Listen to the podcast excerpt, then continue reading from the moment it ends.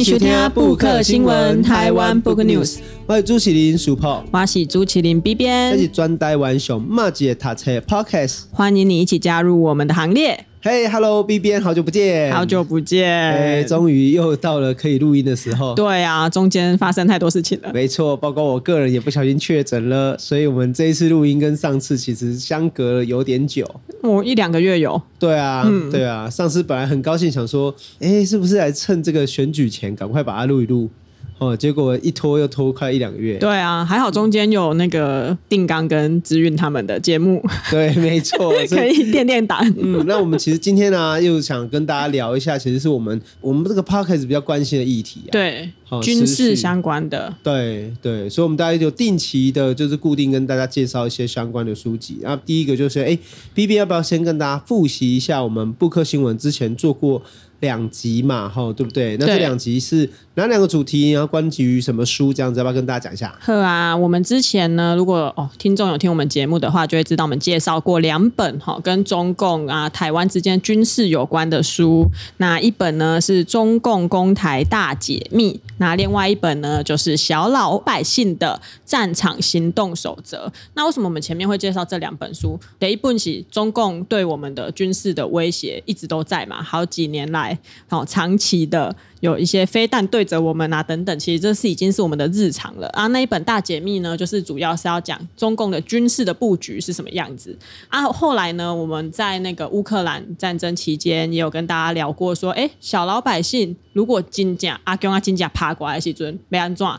我们遇到战争，我们要怎么办？我们要如何在战场上，在被攻打的情况下，如何在我们现有的我们在都市里要怎么存活下去？算是一个存活的守则。那我们介绍过这两本书，那我们今天要再跟大家介绍另外一本，也是跟中共的军事的这个威胁有关的书，叫做《阿共打来怎么办》。哦，那这本书前阵子在那个网络书店啊，然后在各个那种网络媒体上面，其实都有蛮高的讨论热度，因为它的书名就非常的简洁明了。哦，阿共阿怕来被安装，对，很直接哈。对，啊，其实这个主题也蛮直接的嘛，因为对于台湾来说，可能诶一直很尴尬。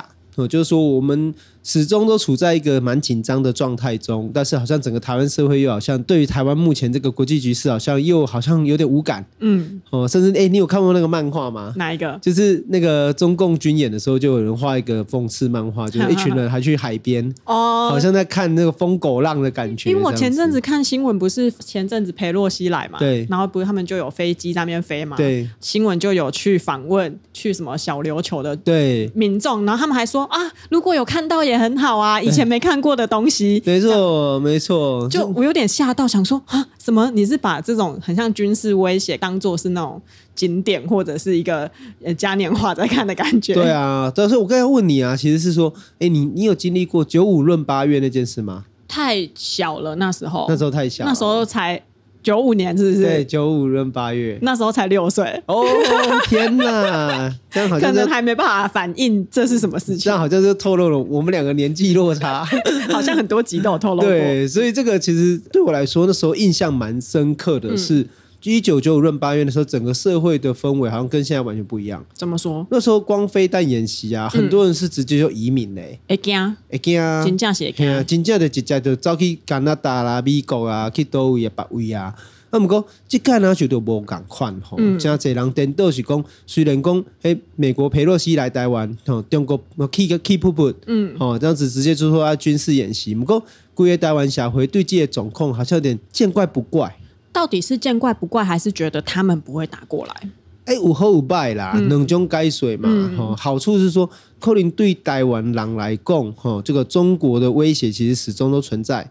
哦，啊，是不是讲要把这个他们的恐吓当做是影响咱生活的一部分？当然，每一个人每一种的看法嘛。嗯嗯，嗯啊，不过这有某些坏处的，讲其实台湾社会普遍对讲啊，到底台湾在整个国际局势的发展下。哦，我们在处在什么位置？哦，甚至讲，作者国外媒体拢讲台湾其实是是一个发生冲突的高可能的哦地区啊。这个东西情况到底对台湾社会有没有共识？哦，甚至讲，那呢真的发生冲突的话，那台湾人能够接受影响生活的一个面向吗？对，讲这东西咱刚刚不要怀疑啦，吼，所以这边其实嘛是探今日这这波跟大家说明的，讲其实台湾是一直处在一个我们想说走在钢索上的一个区域，哦，就讲不可否认，台湾在这个台湾海峡，哦，这个整个东亚、东南亚这样的一个算是一个交通要冲。台湾这位置非常重要哦，大家也都知道嘛，耳熟能详，什么第一岛链呐，啊、哦，不成的航空母舰呐、啊，等等。那但是整个台湾从一九四九年哈到现在哈，始终维持到一个好像跟中国之间在一个好像不确定的，哦，可以说是战争状态，也可以说是非战争状态这样的一个情况下，那到底台湾社会对于自己的处境有什么理解？哦，而且就是讲，其实这几年中间，全世界嘛有这么大的变化。哦，另外包括从以苏联哦，所以应该说苏俄啦，哈，俄罗斯跟中国夹在中间，哦，那边是东欧的这个战线，哦，以乌克兰这边为主，那另外一个则是整个的东北亚到东亚到所谓的南亚，好，那这样的一个情况来看，台湾到底哦，在这样的一个咽喉的地带，我们要怎么去面对这样的局势？其实我觉得开始其实恭喜在啦，看了这几本册是不离欢喜。好，因为讲过去咱顶下有讲嘛，就讲好像军训课拢无咧教啦，还是讲较早拢咧看电影啦。哦，啊，是不是讲即马开始有人重视这些事情？好，然后甚至来就是来谈。那我觉得这也是一种补课。好，所以咱就这个节目其实对近景开始，为什么谈中共公台大解密？好，然后谈小老百姓的行动守则，哦，战场行动守则。好，到今天来谈这个阿贡达来怎么办？我觉得这是我们为什么要用这样的方式，是希望透过我们的努力啦，就讲咱用自己的方式来拍拼，我是不是会使讲吼，我更加侪人会注意到这个主题，甚至讲诶，至少会使有一寡心理准备，哦，面对各种不同的状况的时候，我觉得最可怕的其实是无知啦。对，讲你拢唔知影，啊，就讲你拢唔知影讲会发生啥代志，啊，你当然会惊吓。那毋过你若讲小可了解讲哇，对是震惊是啥物状况啊？甚至讲你也了解讲啊，这个状况会会怕未怕？还是讲对方是用什么策略来威胁我们？好，那希望甚至我们想期待说台湾不战而降，哦，甚至讲可以买下台湾，或者说用资讯战和骚扰台湾，和也目的是啥物啊？咱哪有法度摸清楚？啊，其实对于我们哦自己的生活的影响反而是更小啦。我觉得这样讲啦，我们介绍这些军事的书，也不是说要加深大家的恐慌，而是说我们如果可以提前做好一个心理准备，做好心理准备，然后也了解说，哎，下面代几是真呢？下面代几是假？什么是谣言？那那些谣言我们就不用害怕嘛。那真正的东西我们要怎么应对？他们真正对我们的威胁是什么？我们要怎么应对？这是我算是我觉得我们这三集节目这样做下来，我觉得要带给听众朋友的一些也不算启发了的，讲哎，大概来关注这个主题，那了解一下我们的现况，那了解说如果真的发生的这些事情怎么办？因为我感觉他来西尊毛兄弟讲，前阵子在看那个乌克兰的新闻，其实乌克兰那个首都基辅的人民在俄罗斯打过去前也觉得说。不会啦，俄罗斯应该不敢打吧？有这样的采访的画面。那我前几天有突然想起这个画面，因为刚好前几天是已经打了半年嘛，嗯，就是对俄罗斯进攻满半年，所以对这些曾经讲过说，哎，俄罗斯被趴过来的这些人来讲，可能也会是一个蛮大的冲击啊。就是他毕竟也是深信着说，哦。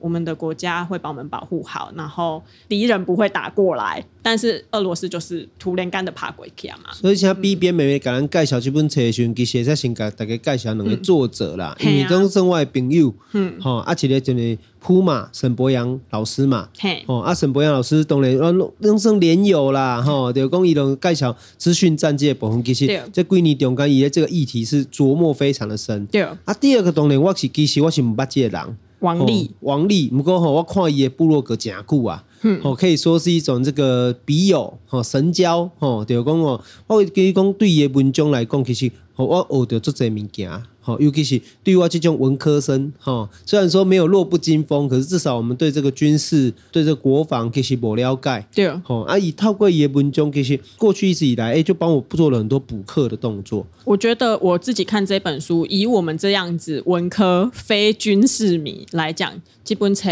尽量是下料就喝汤的。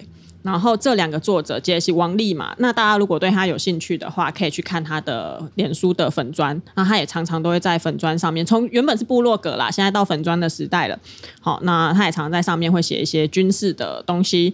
那另外接的是很多啊，世博共的诶，沈博洋老师，那也是这个军事的专家啊。因等诶，我刚买下这本册，他前面就有讲到一个很大的目的，就是希望透过浅显易懂的文字，让大家可以。了解深奥的军事，对，因为大概几天得讲哦，军事啊，吼，飞弹啊，什么，其实这背后有太多的专业知识，可是谣言又都太简略啊，太容易被相信，所以在这两个中间，他们两个有试图要用一个比较轻松，但是又不失庄严的这种文字来描写这本书。那我觉得的是，你只要打开这本书，你就会发现他们的努力是有成功的，他们的文字叙述是有成功做到这件事情。因为我今天是一翻开就咻咻咻的一直往下看，我不知道世博有没有这种感觉。对啊，就较早像咱拄到一个问题嘛，吼，论文写足精彩，不过吼足歹看，无人要读，吼，而是讲要想足久诶，对，这怎样讲伊到底要讲啥？对啊，那这样这个国防科技其实讲实在，这种物件嘛是足专业诶册吼内容，哦，不过要安怎用什么方式？哦，大家一看了，知影讲，哎，原来这个国防是安尼，哦，甚至于解说讲啊，原来飞弹不是我们想象中的这样。这样东西，其实我觉得这本书光它它在基本册的结构结构来对，也章节分布来对，我那看了讲，其实最用心呢，因为伊就做清楚写出了吼，下面款的人会使来看这种册啊，甚至讲它是为了这些人而设计的。所以一开始咱的介绍啊，有讲有三种人吼爱来看这本册嘛，好，头一种就是让政府官员。哦，其实我们都知道的，就是说国防是政治的延伸嘛。如果政政府的官僚里面对于咱的国防啊，就讲咱的国际局势，还是讲今嘛目前台湾的总控不了解，那很有可能会做出错误的判断，有可能是因小失大，有可能小题大做，哦，有可能影响到咱台湾利益。所以一方面是政府官员应该读这本书，他第二是讲一定为讲吼，这个国防部。好，应该要不让我们的呃士官兵也可以对整个国际的局势，好，然后跟目前啊这个中共的军事可能的情况，其实也要一个初步的了解。啊，第三当然是咱讲的啊，等于讲我们教育部好，应该还有那个军训课，甚至讲那个学生啊，还有这个基本的常识啦。好，等于讲对于台湾这样的一个地方，其实我们没有比以色列安全，好，可是我们对于全民国防的准备。我们似乎距离以色列还很远。哦，这这嘛是讲，那你看的讲，哎，这三种人爱看他基本册以外，其实我觉得最主要是要建立整个社会对于台湾在这样的一个特殊状态下的准备，不只是物质上的准备，还有心理上的准备。我觉得这个是我认为哈，很推荐大家为什么要来看。这三本书的原因，嗯，而且心理上的准备其实就跟这本书的主题有点关联，因为它主要破除的就是谣言嘛。那谣言会先动摇到的都是你的心嘛，你的心会害怕说，哎，这个我听到的新闻是不是真呢？我听到的这个物件是不是真呢？好啊，这本书里面有介绍三大类，他把中共对台的谣言主要分成三大类。啊，其实你乍听之下你也感觉讲，哎，盖成就合理诶。可是你如果冷静下来思考，你就会知道说，哎，他是有盲点在的。那他告诉你盲点在哪里？第一种的是工不讨论使用上的限制，用最极端的状况，那强迫呢听者去接受一些违背常理的条件。好，这个状况下呢，比如说他他里面就举了一个例例子，说我们知道 F1 赛车跑很快，F1 赛车可能从台北到高雄只要几点钟？对啊，你已知这个事实。啊，他就跟你推论说，所以从台北开车到高雄，是不是上近大概几点钟的好啊？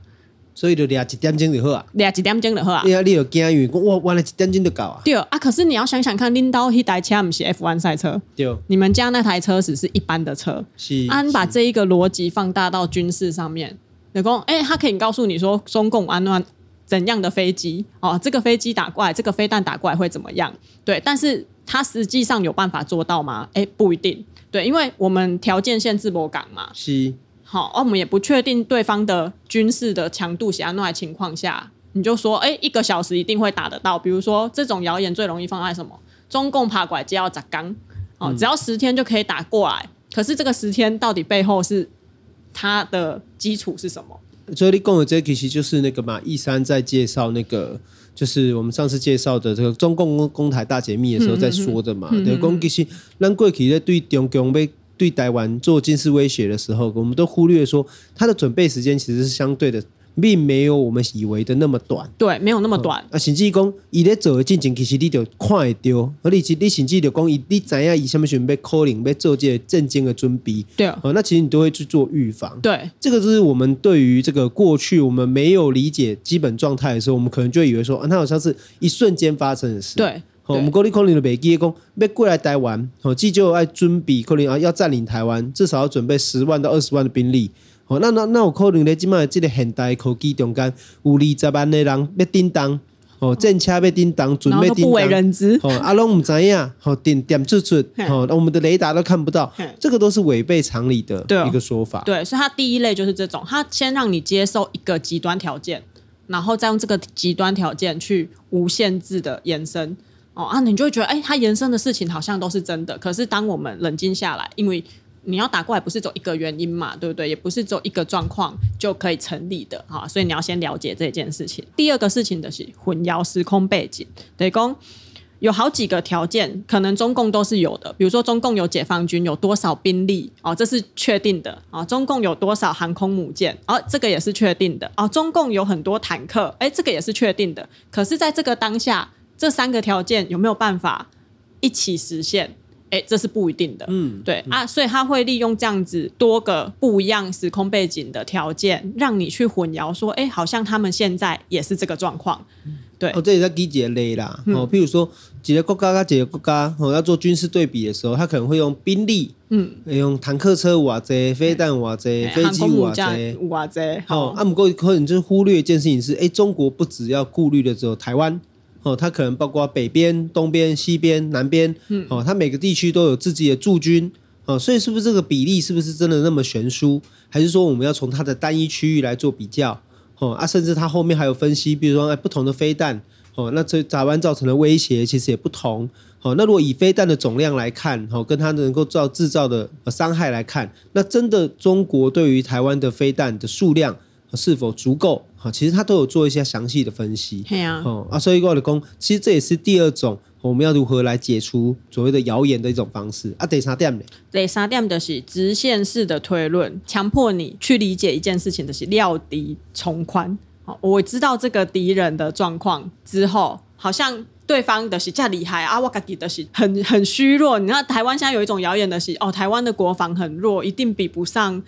中共中共爬过来，我们就马上完蛋了的这样子的谣言。那如果你不接受这个现实，你就是意识形态作祟哦。你比如说，你就觉得说，不啦，阿公啊，克林伯加厉害啦，他们的像刚刚世博讲的，他们的飞弹也不是走对着我们呐、啊，他们的敌人也不是走我们啊。当我们这样讲的时候，就会被说你垮你的是台湾价值，台湾价值，诶，台独分子开安内熊，你都没有了解我们的敌人，不了解敌人的，你才会讲这种话。那这种就是比较算是心理层面的。攻击啊，好，它不是用前面那种比较悬殊的这种谣言式的，或者是这种现实状况的考量，它其实是从你的意识形态去攻击你的这一类的谣言。这三大种类的是这本书主要提到的三种谣言。当然呢，以这三种是说一种核心的概念，跟你分析说为什么要来拆解三种谣言。嗯，啊，其实主要目的嘛，想要来简单来讲，就是讲，因为整个分析下来，我们可以说先把结论讲前面，就是说，嗯、其实对于中国来讲，不发生战争，让台湾直接投降，这是对他来说最简单的方法，呃，最省钱，最省事啊，对，最省事嘛，哈、嗯，就你这个可以导航，嗯、啊，你导个导航，上简单就是，他给你制造混乱嘛，和你惊吓嘛。好，好你紧张嘛，哦，所以他只要稍微把你吓惊解，你有导航，哦，这是最简单的，甚至连钱都不用花。好，所以为什么资讯战？我们下次以后有机会来介绍一下，怎么分辨目前呃在这个网络世界、资讯世界里面产生的一些诸多纷扰。哦，所以为什么要做这个认知作战？因为其实认知作战是最便宜的，啊，他甚至不用收买。哦，不过第二种是啥？第二种是收买嘛，就讲你搞你的政府官员呐，把你的军官呐，哈，把你一些关键人物也都做一些收买的动作啊，懂了后处的工，再配合他的认知作战、资讯作战，啊，你有导航啊，最困难，哈，甚至最困难也是成本最高的，那其实就是实际的军事战争。那但是实际上军事战争它带来的伤害。哦，当然对咱来讲可能也惊，哦，会觉得也有可能会有实际的损失。哦，不过它的难度反而是最困难的。哦，不管是要发生战争，要准备战争，甚至讲被怕赢啊这场战争，对中国来讲拢是较复杂嘛，较困难的要决算点。哦，所以这也是为什么说，哎，为什么中国要透过这个认知作战？它的关键还是在于它要瓦解你的心防。哦，所以讲咱的读这本册，还是讲咱的介绍这本册，其实我们也是在尽我们的责任呐。哦，就是说我们在巩固台湾对于政治以外的，就是军事上的认知啊。这部分目的其实是要让台湾社会大概也在了解讲，哎，原来到底台湾跟中国的军事上、军事上或者落差。哦，跟各自持的优势又是什么？哦，那这样才能够巩固这件事情啊。所以啊，那你来讲吼，这本册来对，其实他最前面他就分析了很多谣言呐。对，哦，啊，这些谣言里面跟大家介绍一下。等一下来问一下 B 边一个问题的，讲一来对的讲啊，吼，这本册它破解常见的攻台军事谣言。对，譬如讲第一的讲弹道飞弹无敌论呐，就讲中国吼一千枚飞弹。哦，到底对台湾哦，可不可以这个打下台湾？对，而且讲行机一攻哦，千台无人机哦，可以来瘫痪台湾的防御，哦，甚至空降部队奇袭斩首，直升机快速打击哦，民航机夺取机场，万船齐发攻台论，航空母舰夹击论，货柜改装飞弹船来突袭论，好，或者是近年来哦最夯的巡弋飞弹跟长城火箭来袭台，然后以及封锁台湾。啊，这这些信我相信哦，大家其实听听加减都有听到啦。哦，有的朋友甚至讲哦，有时候即使是立场很很相同的坚定台派哦，他也会担心哦，伊麦跟你讲哦，有可能啊发生在在总控哦哦，那这些谣言哦，我这边想问 B 边，嗯啊，有没有哪一个曾经打动你？没有。没有，我很少被打动。没有，你军盲吧？你是军武盲吧？你是不认那个没有存在在你的世界观吧？不是，比如说弹道飞弹打过来，比如说什么几千个飞弹直接打过来，我都会先想到说，不啊，他如果要收复我们。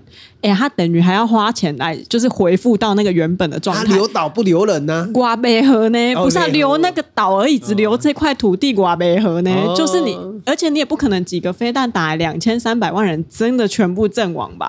对不对？那你真的全部阵亡之后，它真的只留这座岛？